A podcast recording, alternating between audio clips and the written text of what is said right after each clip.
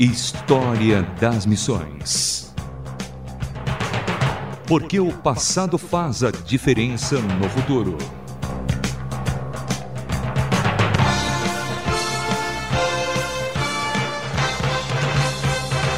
No História das Missões de hoje, vamos conhecer a MEVA. Sou Samuel Matos e quero que você acompanhe comigo.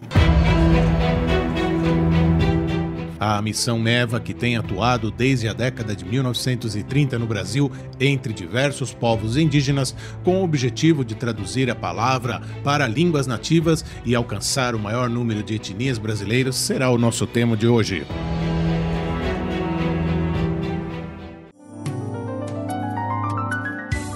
Por volta de 1930, missionários norte-americanos chegaram ao Brasil com o objetivo de fundar uma missão, que inicialmente chamava-se Missão Cristã Evangélica do Brasil, ou MISEB, na cidade de Belém do Pará, no norte do Brasil. Em 1941, os missionários Neil Hawkins e sua esposa Mary Hawkins fixaram-se em Rio Branco, atual capital do estado do Acre, onde iniciaram o trabalho entre os indígenas Macuxi. Ali, eles moraram e trabalharam até outubro de 1946, quando mudaram-se para a região do rio Surumu, no estado de Roraima, onde abriram um internato com a ajuda de uma professora brasileira, Edith Barros, que mais tarde seria substituída por Levina Lima. Em 1956, os Hawkins, preocupados com outros grupos indígenas, viajaram para a cidade de Bonfim, onde iniciaram um centro de treinamento e orientação para missionários, na região do rio Tacutu. Devido à distância entre Belém e Bonfim, em Roraima, entenderam que seria mais sábio iniciar lá uma missão independente da MISEB. A nova missão foi registrada em 1959 na cidade de Boa Vista com o nome Cruzada de Evangelização Seção Rio Branquense. De agosto de 1956 até julho de 1961, Bonfim continuou como base da missão, o trabalho ali, que começara numa casa velha, foi se desenvolvendo ao ponto de ter 11 casas, uma escola e um hangar para o avião de asas de socorro, missão sobre a qual falaremos em outro capítulo. Mais de 20 missionários estrangeiros passaram por lá, estudaram português e receberam orientação final antes de ingressar no trabalho com os indígenas. A fim de facilitar o acesso à educação, a missão permitiu que várias famílias construíssem suas casas dentro de sua propriedade, para que suas crianças pudessem frequentar a escola local. Nas proximidades daquele local, diversas famílias que tinham seus filhos matriculados na escola primária foram alcançadas. História das Missões.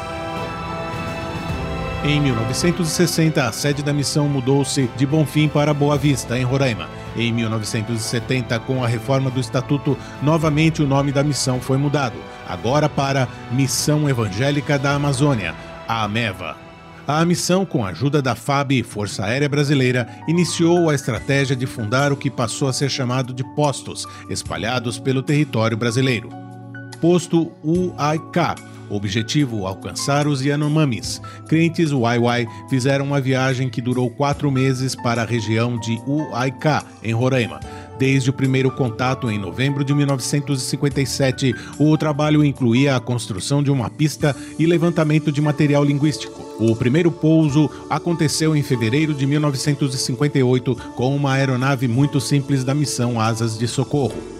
Posto Mucajaí, Neil Hawkins e John Peters, acompanhado de dois Waiwai, subiram o rio Mucajaí em Roraima, até chegarem na primeira aldeia dos Xirixana, onde estabeleceram contato e mantiveram residência por um longo tempo.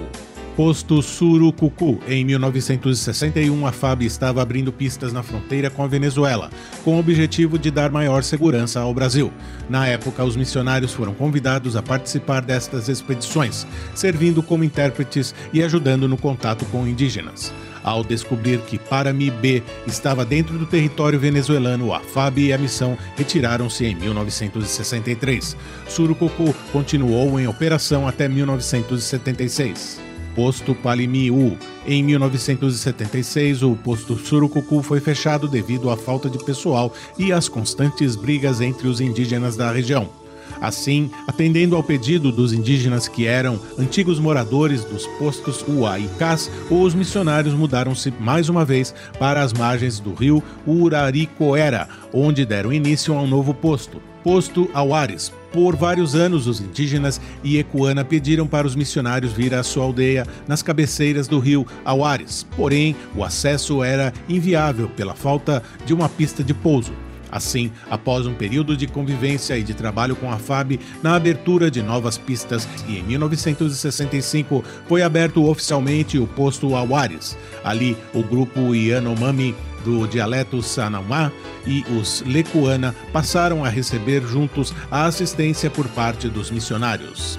Área Makushi em 1967, com a chegada de Charles Patton, membro da Sociedade Asas de Socorro, uma equipe volante passou a dar assistência médica e espiritual aos indígenas e fazendeiros da região de Lavrado.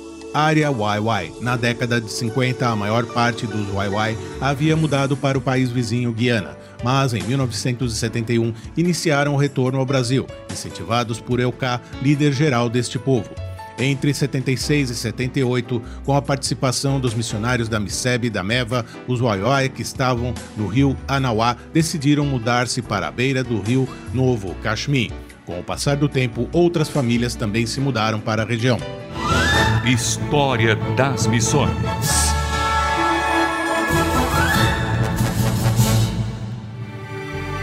Em 1974, Neil e Mary Hawkins deram um novo passo. Mudaram-se para Atibaia, no estado de São Paulo, onde serviram como professores de missões no Instituto Palavra da Vida.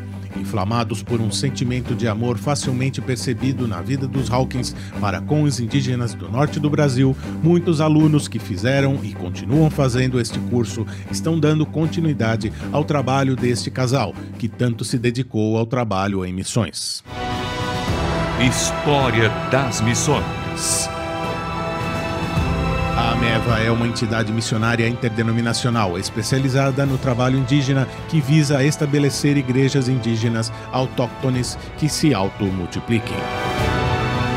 Encerramos aqui o História das Missões que hoje falou sobre a missão MEVA. O História das Missões de hoje teve produção de André Castilho, pesquisa e apresentação de Samuel Matos. Quer nos escrever um e-mail?